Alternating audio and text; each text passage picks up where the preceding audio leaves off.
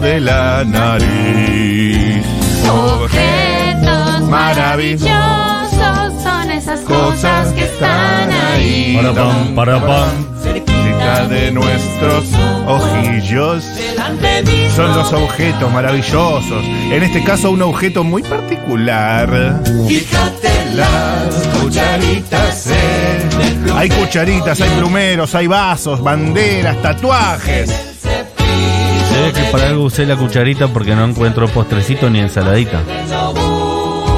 Son cosas maravillosas que diariamente están ahí. En este caso, en miles de lugares, pósters, pancartas, ploteos. El objeto maravilloso de hoy es la escaloneta. Sí, señor. La escaloneta a un año de haber salido campeón del mundo. Somos campeones del mundo por un año más y el año siguiente también lo seremos. Y el siguiente también. Estamos en comunicación con una de las personas En Argentina nací. Cuando lo presente que- ponemos la T y la M, dale. Está del otro lado una de las personas que más sabe de la escaloneta, que más conoce a los pibes, que estuvo un mes entero en el Mundial saliendo por el stream de la AFA, él es Sebastián del Varela del Río. Inception. Seba Varela del Río. Para la selección. Para la selección. Es periodista, ¿verdad? Lo hemos visto. Es un tipazo aparte. Ha estado, han estado los pan en la mano varias veces, han estado varios jugadores. Hemos conocido eh, los dotes de Tagliafico como personalidad del stream. Y de otros jugadores también. Gracias por atendernos, Sebastián. ¿Cómo estás? Feliz año. Feliz año para ustedes, loco. Qué alegría, qué lindo volver a recordar ese momento. Dale campeón, dale campeón, guacho. Escúchame, Sí, sí. eh, ¿podés hacer una narración de lo que ocurría y dónde estabas vos y cómo lo viviste vos hace exactamente un año? Eh, uf, que es ese. eh, yo digo que es un lugar al que volver para ser feliz el mundial, ¿viste? Cuando estás medio ahí, volvés a eso. Eh, por mi parte, nada, estábamos ahí en, en Lusail eh, viviendo el, el minuto a minuto y bueno, se, se hizo una noche larga después de, de- de aquellos penales que lo volvían a ver anoche y que, que son una locura. Se hizo una noche larga en la concentración con todos los muchachos, haciendo un stream que fue absolutamente por fuera de todo lo que nos imaginábamos. Terminó saliendo por pantalla gigante en el obelisco, el streaming. Épico. Eh, con los, sí, con los jugadores hablándole a la gente, digo, eso es algo que no, no, no, no hay manera de imaginarse que eso puede pasar. Eh, como no hay manera de imaginarse un mundial tan épico como el que ganamos hace un año, esa es la verdad. Seba, ¿cómo andas? Matías Castañeda te saluda, amigo. ¿Qué hace, Mati? ¿Cómo anda? ¿Bien? Bien, te quería consultar eh, va- varias cosas, pero la primera, vos fuiste uno de los primeros que confiaste a, a muerte en la escaloneta, tanto es así que tenés un podcast que es previo a todo esto con Martín Reich, en los que entrevistás eh, en profundidad a cada uno de los pibes. eh, y nada, también eso, fue, vos fuiste medio un campeón del mundo porque hiciste la prensa eh, de la selección, trabajaste con ellos, los viviste desde adentro. O- eh, es como, como, como, eh, eh, ¿cómo se llama el de par en la mano que, el de que le gusta el básquet? Beder. Beder. Eh, Germán Beder. Germán Beder, que él siempre cuenta que cuando estuvo con la selección de básquet, eh, él él se sentía uno más de, de la generación dorada, aunque eh, era mentira. Pero vos fuiste un poquito el Germán Beder de la escaloneta. A ver, yo, yo siempre igual digo que, el- el- por ejemplo, en el caso del stream eh, de AFA Studio, es mucho más de los jugadores que nuestro, digamos. Nosotros somos los invitados de ellos, no al revés. Eh, por lo menos esa es mi visión. La verdad que eh, ustedes sabrán que el fútbol tiene sus reglas también y que la verdad ellos hayan tenido la generosidad de dejarnos hacer un streaming que además debutó en el Mundial. O sea, debutó un par de, un par de semanas antes, pero en la primera competición a la que Argentina fue con streaming fue al Mundial en la concentración, un programa todas las noches, llevando invitados de todos los palos, de la escena, del streaming, de la música, de- del periodismo, de la tele, etcétera. Eh, era también algo que para las reglas del fútbol no es una cosa normal, ¿viste? No, no suele hacerse eso en las concentraciones. De hecho, ninguna selección llevó un streaming de ese estilo. Eh, solamente estuvo Luis Enrique, que lo hacía en su cuenta propia, ni siquiera tenía que ver con, con un programa. No existís, Luis Con lo Enrique. cual, sí, sí, estaba, estaba enfrente nuestro encima, a unos 20 metros, de, bueno, estaba a unos 200 metros en realidad. Eh, Luis en pasaba con la bicicleta. Sí, y sí, decía viaje, sus verdades que, que no se comprobaron. Eh, bueno, pero a Luis le gusta el veneno tanto que a él le encantaba pelear. No, no le import- no le importaba tanto streamear y no le importaba tanto ganar. A Luis Enrique le, le gusta pelear, ¿viste? Que es un tipo que ama pelear. Está Sí. bien, así le fue. Te gusta tener razón también. Eh, y después sobre el mundial en sí. eh, ¿Te hiciste amigo de algún pibe de la escaloneta? Amigo, amigo, digo. No, sé, no sé si amigo, hay, hay un par que los conocía de antes eh, y que, bueno, obviamente hay algo especial ahí. Eh, sí es verdad que con- conocí a algunos de una manera en la que en la que no los tenía. Hay pies que yo llegué al mundial sin haber hablado nunca y me pareció que descubrí tipo, no sé, el huevo Acuña o Lautaro, tipo que tuvieron una generosidad con nosotros, aparte extraordinaria. No sé, Lautaro nos produjo un stream, o sea, eso es un reconocimiento que hay que hacerle. Eh, un día que se nos cayó invitado, nos produjo el stream él, y eso fue realmente fenomenal. Y nos trajo nada más ni nada menos que a Bizarrap de invitado, así que lo produjo bien. Bien producido. Sí. Sebastián, Sí, sí, sí. eh, ¿cómo estás, María del Mar? Te saluda. Te quería preguntar, ya ¿Cómo que va? sos eh, un gran conocedor y, y sobre, sobre cuestiones que se estuvieron hablando mucho en el último tiempo, ¿cuál es la situación de la escaloneta hoy a un año del triunfo total de haber ganado el Mundial? Eh, como, ¿En qué se encuentra la escaloneta? Bueno, yo, a ver, eh, me parece que estamos todos de acuerdo en que Argentina sigue siendo, afortunadamente, un año después, el mejor equipo del mundo. Estoy de acuerdo. Y que, y que se lleve- eh, si hoy se, volviera- se volviera a jugar el Mundial, eh, estaría entre los máximos aspirantes, digo. Me parece que eso es algo que trasciende, me parece que es algo que dejó el equipo en términos de valores, en términos de manera de jugar a la pelota también, ¿viste? Porque en general uno cuando, cuando habla de valores, ¿viste? Hay como una cosa media, medio europeizante, ¿viste? De bondad. No, no, además juega la pelota y los jugadores de Argentina juegan la pelota como juegan los argentinos históricamente. Eh, y me parece que un año después eso está más latente que nunca, más allá de todo lo que dejó en términos de significado, de mística, de Messi, de un colectivo de jugadores amigos de, y demás. Digo, Argentina juega la pelota como el mejor equipo del mundo y sigue jugando a la pelota como el mejor equipo del mundo. Espectacular. Eh, sobre el Mundial en sí, hiciste una, una cosa que es una tarea titánica que te quiero agradecer, que es te levantabas a la misma hora del año anterior y veías los partidos de la selección argentina en tiempo real, eh, pero en diferido por supuesto, eh, con todo lo que pasó en esos partidos que uno que no volvió a ver, especialmente los primeros, no recuerda tanto. ¿Qué cosas viste en, ese, en, ese, en esa experiencia que tuviste de volver a ver los siete partidos completos a la hora que pasó un año después? ¿Qué, qué cosas de la selección te habías olvidado, no habías registrado y cuando los volviste a ver dijiste, ah, mirá este detalle, esta cosa que estaba pasando? Eh, mira, eh, sobre todo el más duro fue el primero, porque Arabia Saudita fue 7 de la mañana, prender stream, eh, 6 y media de la mañana Jugó fue un duro. partidazo Eh, Lautaro Martínez, es una picardía todo lo que le pasó posteriormente. Tremendo. Porque jugó un partidazo. Sí, y, y- y te, te- a ver, cosas. Por ejemplo, Argentina en el segundo tiempo uno se acuerda que hay dos goles y dice, uy, nos vinimos abajo, fuimos un desastre. Ni loco fuimos un desastre. Después de los goles, Argentina jugó bien. Eh, solamente que eh, Arabia tuvo la suerte de que los lo asistió y de que Argentina tuvo dos grandes distracciones, pero Argentina después del gol digamos, se sobrepuso como después se iba a sobreponer ante, no sé, Holanda o ante Francia. Obviamente que la pelota no entró y cuando perdés, perdés. Pero ya mostró como algo de, che, si perdemos vamos a jugar la pelota igual. Eh, cosas que me quedaron eh, subvalorados los mundiales de Paredes y Lautaro Martínez, porque tienen intervenciones y momentos clave. Y después me parece que lo, más fascinante de- del camino de haber visto los siete partidos, que los terminé de ver eh, justamente en esta fecha, es que para mí Messi hizo el camino del héroe perfecto. Mató a todos los que tenía que matar, digamos. Fue pasando todo el jueguito. Total. Eh, hasta, hasta tuvo la de Arabia como para decir, bueno, eh, el héroe arranca con el conflicto, después mata a México, que siempre es un rival de temer, mata a Lewandowski, que era un enemigo con el que se había peleado, eh, termina jugando un partido mítico contra, contra Australia en el que jugó un segundo tiempo increíble cuando el equipo necesitaba, Increíble. mata a Bangal y le hace un topollillo, digamos, que sería como una fatality prácticamente. Sí, sí, sí, Eh, sí, sí, si- sí. Si esto fuera Mortal Kombat, le gana a Modric y a Croacia que lo había vencido en Rusia y le termina ganando a Mbappé, que es el supuesto heredero del título, y a Francia que lo había eliminado en el Mundial anterior. Digamos, tiene como todo el camino del héroe, está completo. Es excelente la épica, el arquetipo total. Total. Una de Marvel, parece. Y te agregó otro más, que justo lo estaba pensando antes de que vos digas el camino del héroe de, de- de Messi.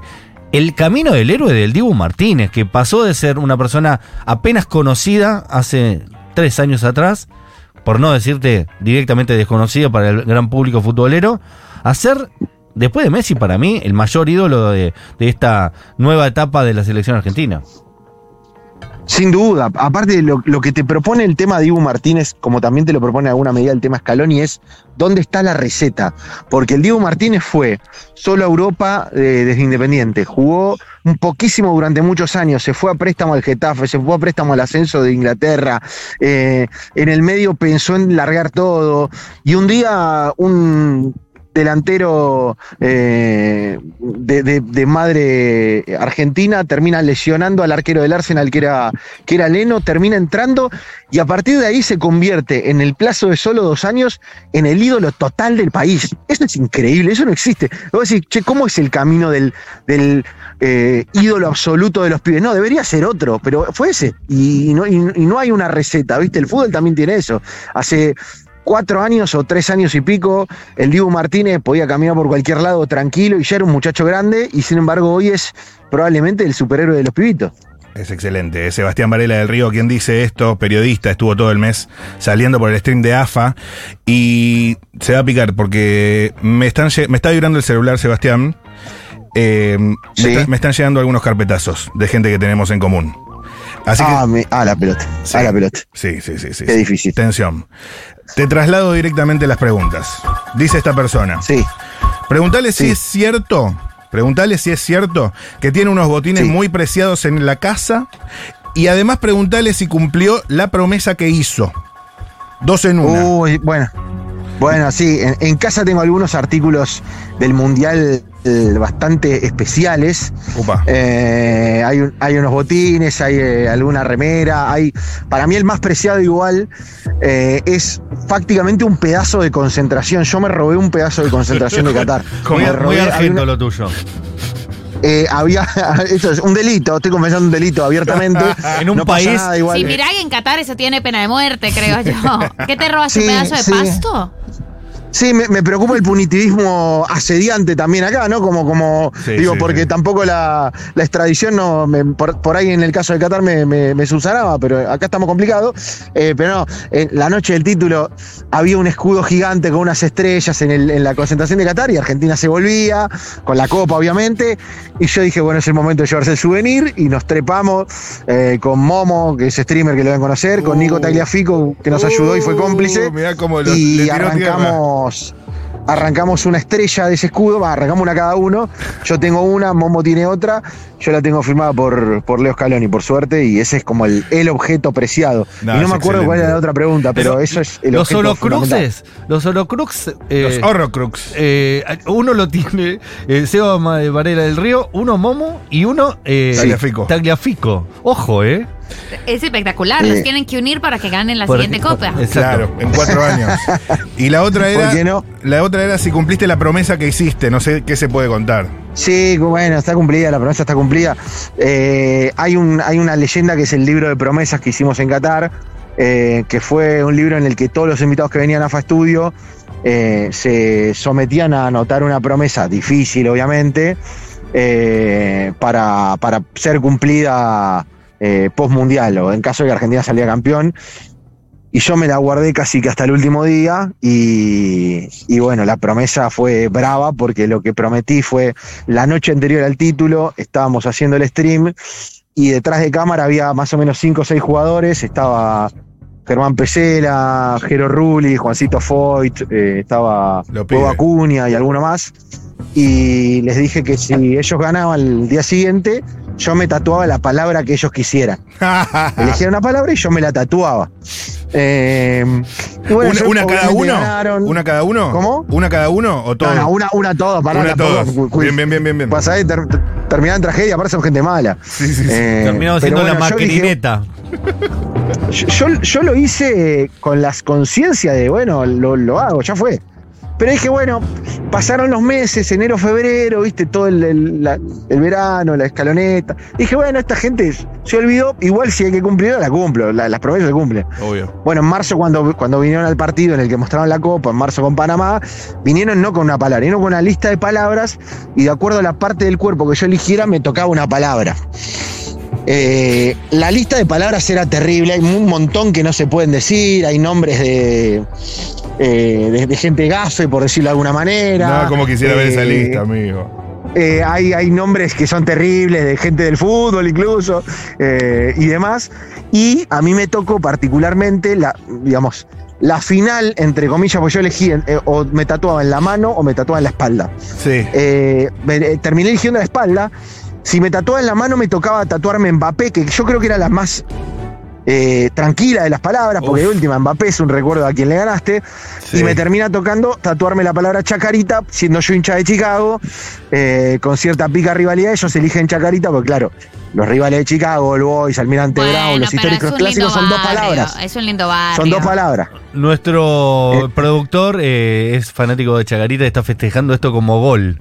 Como un gol de Chacarita. Sí, Y es bueno, raro pero de- de- decirle, que, decirle que encontré una técnica muy buena para, para el tatuaje, con lo cual eh, es- es- la cumplí en reglamento, más eh, no es que tengo la palabra esa sola tatuada. Ok. Esto es todo un- una sopa, una especie de sopa de letras. Tatuaste Ah. la canción. Pero, pero cumplí. La pero cumplí. canción de, de Ataque 77, más o menos. Eh, Tengo una bueno, pa- palabras fu- fundamentales de esa, de esa gesta. Escúchame, Sebastián, esto me da mucha curiosidad y vos por ahí me puedas iluminar si es que tenés información y si es que la podés y querés compartir. Sí. ¿Qué pasa con el Papu Gómez? No sé, realmente no sé. Te digo la verdad, es de- no, no sé, no, no, no, no, tengo, no, no, no me volví de- del mundial sabiendo nada. Te, te soy completamente honesto. No es que te la estoy caretea- careteando ni nada. Con lo cual yo me, me volví en total normalidad del mundial. Pero escúchame, Eh, pa- para, para mí que tal vez no lo seguí de cerca, eh, ¿qué es lo que sabemos? ¿Cómo que es lo que sabemos? ¿Qué pasó con el Papu Gómez? Por lo que se, no sé, el- se ha hablado mucho, por eso te pregunto. No, no, bueno, se- pero yo, se han hablado 500 teorías distintas. Yo al- te, te soy completamente antes, yo al Papu lo conozco hace muchísimos años, Mm. de mucho antes de la selección. Me parece un pibe fenomenal, un pibe extraordinario. Eh, después, no, realmente no, no, no sé, pero lo digo de verdad, eh, no es que lo diga con, con algún caretaje o con algún. Yo me volví del mundial 0 a 0. Y, ta- y te digo la verdad, tampoco estaba dentro del plantel como para saber, es que no, no, no tengo idea, ni idea. No hay nada que, que puedas aportar en ese sentido. Espectacular. Seba, eh, para ir despidiéndonos también, ayer eh, ganó Juan Román Riquelme, eh, presidente de Boca. Eh, yo sé que vos le hiciste, que fue la primera vez que yo escuché tu nombre, Seba Varela del Río, eh, cuando le hiciste aquella nota larga en ese suplemento de página 12 que se llamaba Sí. Enganche. Enganche. Que aparte justo la primera nota, si no me equivoco, número uno fue a Juan Román Riquelme. Eh, ¿Qué, ya lo admirás, lo querés, ¿qué, qué, qué viste en esa entrevista y qué ves hoy de Riquelme? ¿Qué, qué, ¿Cómo se compuso ese personaje, digamos? Eh, a ver, esa eh, entrevista se da en el, en el medio de algunos años en los que Román estuvo re- entre retirado y asumir la vicepresidencia de Boca primero, es decir, en la época en la que estuvo en su casa, por decirlo de alguna manera. Bien. Eh, pero yo ya sabía, incluso de 2015, hay tweets, eh, ayer hemos recordado un tuit al respecto, que Román iba a ser presidente de Boca, eso pero era un hecho, era un hecho, eh, un, un facto, de- eh, dicho como, como se dice ahora. Como dicen los Eh, pibes. Sí, sí, porque él, él, que él tenía en la cabeza eso hace un montón. Y su condición de animal político, aparte, me hacía preverlo de alguna manera. Eh, no solamente sabía que él quería, sino que su, eh, Riquelme es un tipo que ha ejercido la política de una manera eh, fantástica. Pero no le digo fantástica en términos de gestión, sino fantástica en términos de administración de la política, que no es algo que los exjugadores hagan con, con, con habitualidad. Eh, Ri- Riquelme maneja la administración de la política como, como si hubiera nacido en la política en vez de como si hubiera nacido en el fútbol. Claro. Y eso para mí es cautivante, más allá de lo que me parece que representa en términos de, de origen y carácter popular, defensa de, eh, de, algunas tradiciones del fútbol que para mí hay que defenderla, en términos de que el negocio no se coma todo y demás. Eh, así que me, parece que eso estaba en él, digo, ahora se está cristalizando y aparte ha tenido rivales que lo, que lo mejoraron. ¿Viste cuando se dice que Cristiano Ronaldo jugaba mejor por Messi, Messi mejor por Cristiano Ronaldo? Bueno, ha tenido rivales tan bravos que para mí lo mejoraron. El, laburo de las últimas semanas en términos políticos me parece que, que lo expusieron a jugar fuerte y jugó bien. Espectacular. Sí, sí, la verdad que uno lo ve desde afuera y decís, ¿cuándo aprendió este pibe a ser tan bueno en esto, no? Mucho mejor que los Sí. políticos profesionales. Sí, es, es terrible el manejo. Aparte, por momentos es, es, es un tipo liderando el discurso, ¿no?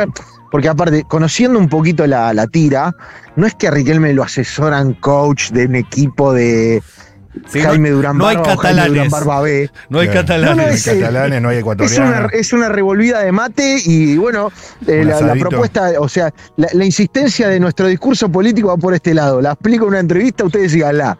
Es, es increíble eso. Es espectacular. De hecho, eh, me acuerdo cuando nombraron a la segunda jueza, el segundo juez, ahora no me acuerdo, que hizo todo un relato de cómo esa persona aceptó entrar y ser eh, socio sin haber pasado por adherente, seguramente no va a tener ningún problema en aceptar que todas estas personas pueden votar.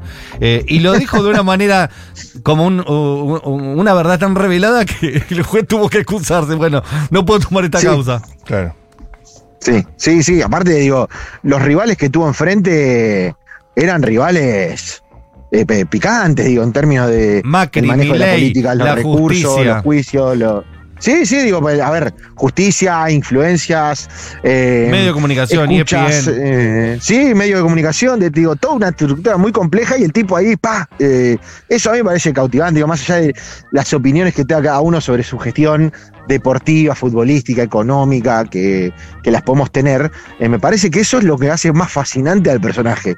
No es algo habitual en un jugador de fútbol o en un ex jugador de fútbol. Eh, estoy 100% de acuerdo. Te mando un beso gigante, te quiero mucho, aunque no nos conocemos, Seba. Un día nos deberíamos conocer. Porque aparte Ya, Seba ya hace hermano, ya tocará. los mejores asados del mundo y los mejores mates del mundo. Él hace un mate al estilo uruguayo, yerba canarias, me imagino, o yerba sara, y le, le- le hace una- un horizonte perfecto a la- al, al medio mate. Claro, tengo tanto que aprender. Ese parece la frontera entre La Pampa y Chubut, ¿viste? Que es recta. Perfectamente recta. claro. Ese, eso, un mate de verdad. Un mate de verdad. Eh, y bueno, dura más la yerba, chicos, dura más. Tengan, tengan en cuenta eso. Uh, gasta más yerba, pero dura más la yerba. Claro. Gracias, Eva. Gracias por esta charla. Gracias por habernos Dale. recordado un poco lo que fue la escalada.